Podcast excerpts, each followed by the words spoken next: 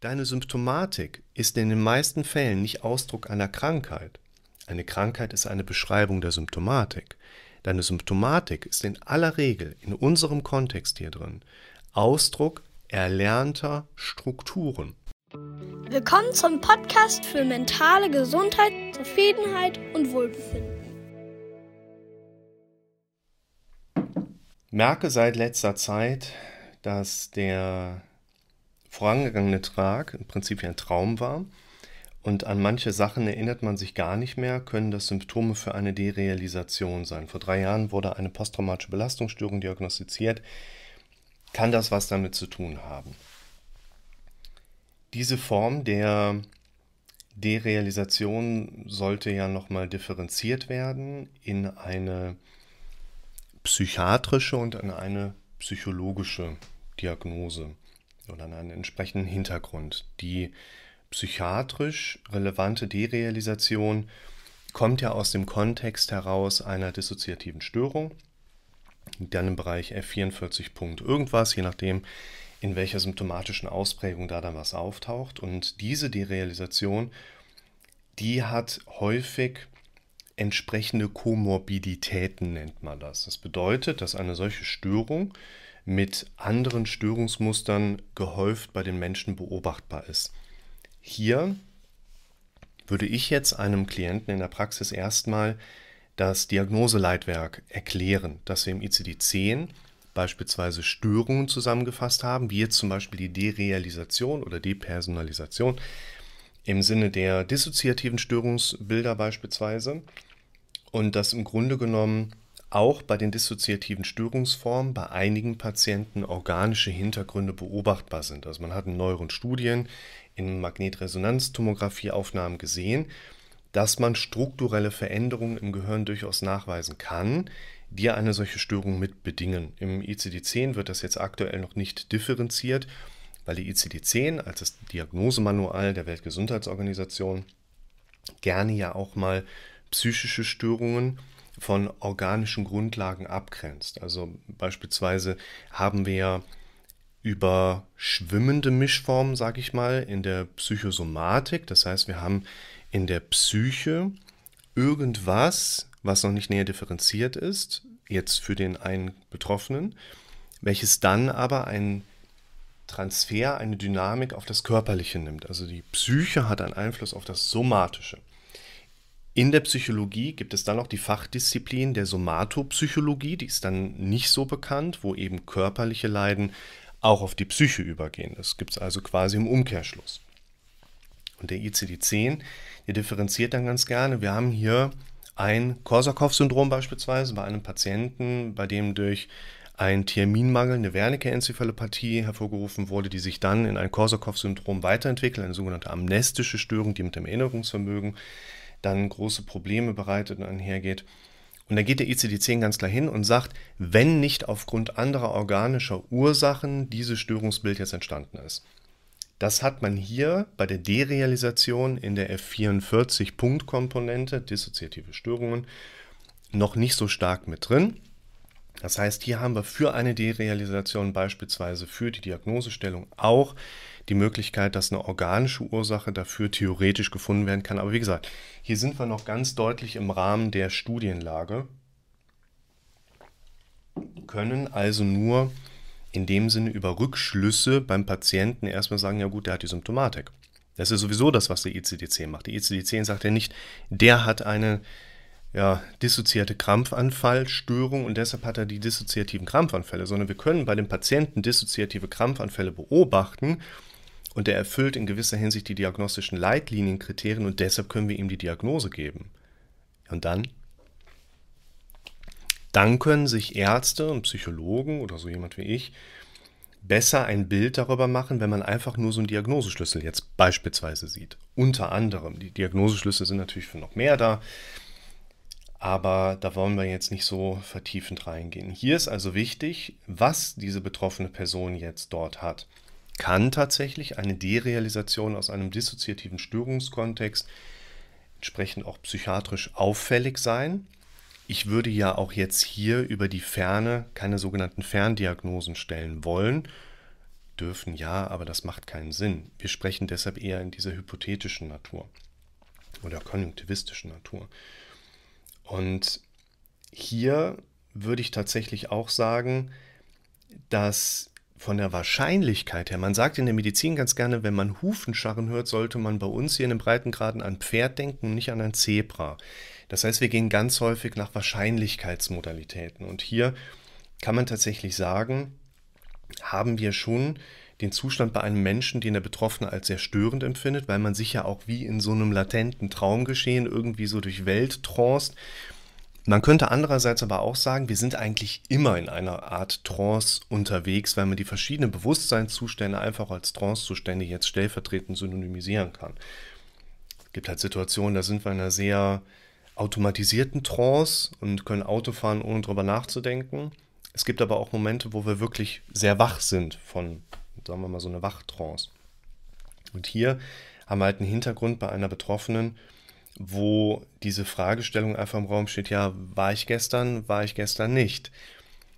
Von der Wahrscheinlichkeit her würde ich sagen, das geht eher in die Richtung von Stresssymptomatik, von Katecholamineausschüttung, von anderen Symptomen, die mit Panik, mit Angst, mit Schwindelgefühl, mit Diffus- und Benommenheitsgefühl, diesem Gefühl einen halben Zentimeter neben sich zu stehen, einfach einhergeht. Hier kriegen wir noch einen ganz interessanten Hinweis. Vor drei Jahren wurde eine posttraumatische Belastungsstörung diagnostiziert. Es ist so, dass mit dem Kontext der posttraumatischen Belastungsstörung wir ein Störungsbild haben, was einerseits eine traumatische Situation oder schwere Belastungen in die Anamnese eines Patienten projiziert. Das bedeutet, um eine PTBS, posttraumatische Belastungsstörung, diagnostizieren zu können, muss bei dem Patienten in der Vorgeschichte ein entsprechend einschränkendes Ereignis stattgefunden haben. Interessanterweise können wir aber bei den Betroffenen in zum Beispiel einer traumatisierenden Situation keine wirklichen Voraussagen treffen, wird jemand traumatisiert oder nicht, bekommt jemand eine Belastungssymptomatik, bekommt jemand vielleicht sogar wie hier eine posttraumatische Belastungsstörung, die man erst normalerweise so ab sechs Monaten nach Belastungsereignis diagnostizieren würde. Man kann grob quotale Anteile bemessen, wo man zum Beispiel sagen kann, es gibt auf belastende Ereignisse ein gemitteltes Maß von ungefähr 8%, die nachher im weiteren Verlauf mit einer solchen Störungsform reagieren. Aber man kann jetzt nicht sagen, so du ja und du nicht. Das, dafür weiß man zu wenig über diese Reaktionsebenen, dafür weiß man auch einfach zu wenig über das Menschsein letzten Endes noch.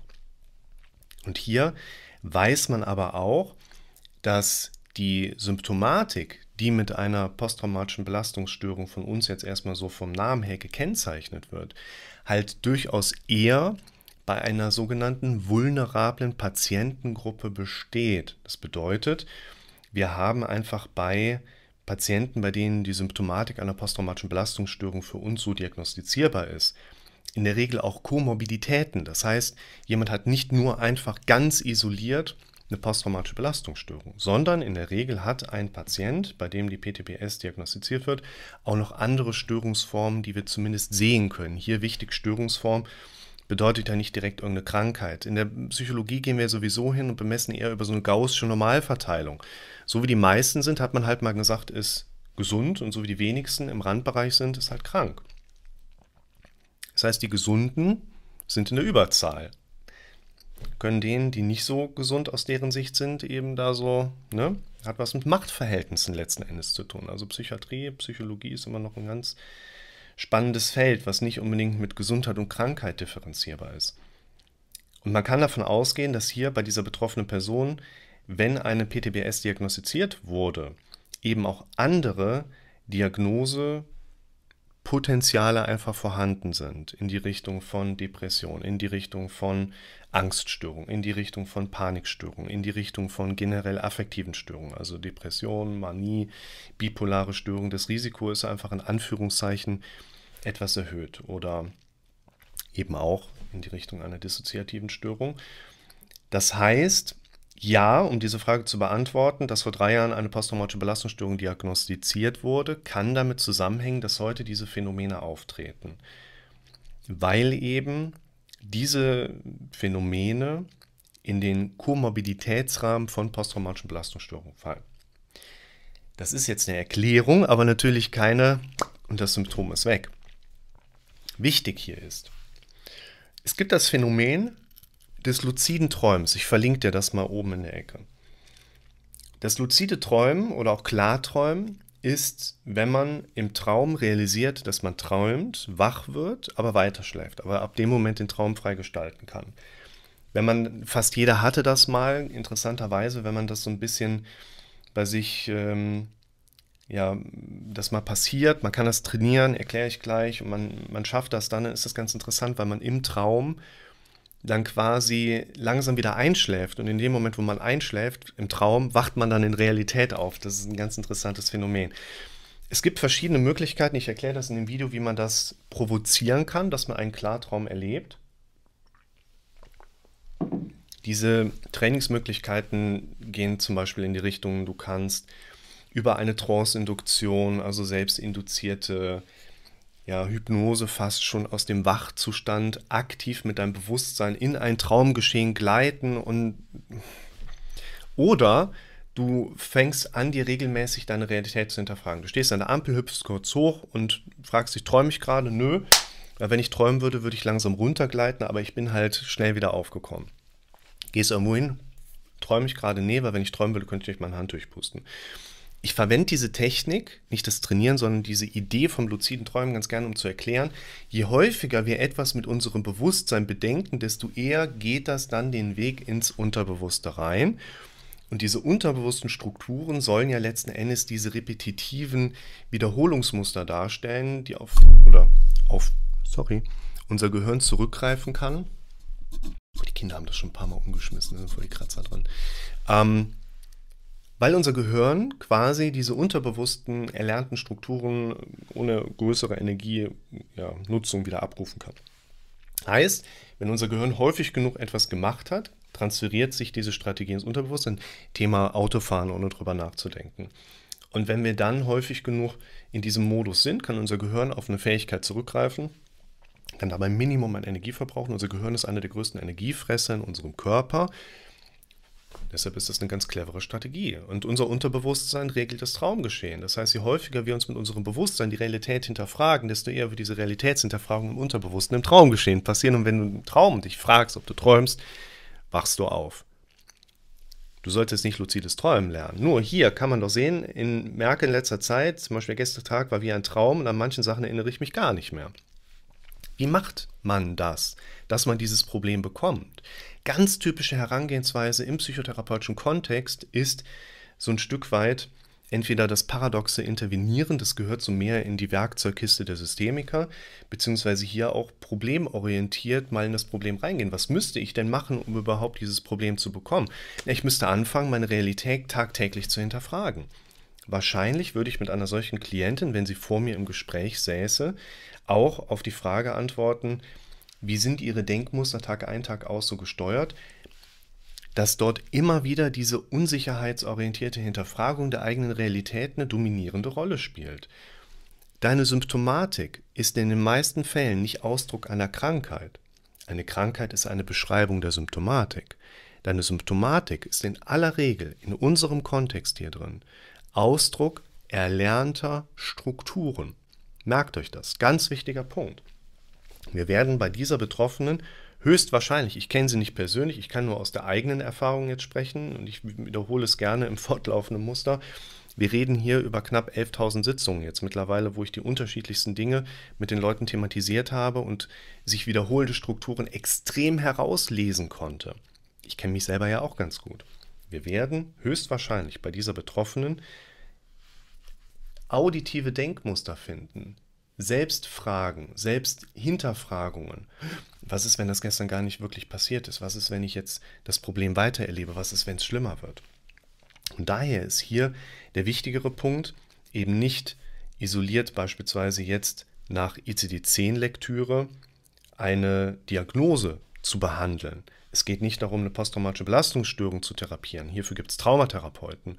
Es gibt sogar ein paar Traumatherapeuten, die sich um Trauma kümmern. Wir hatten im Heidelberger Zirkel mal so einen ganz interessanten Fall. Junges Mädel, Missbrauchsfall, 14 Jahre, hochtraumatisiert, gibt so einen, so einen Traumaring, gab es damals, ne, kontaktiert. Ja, interessanter Fall, aber ist uns zu heiß.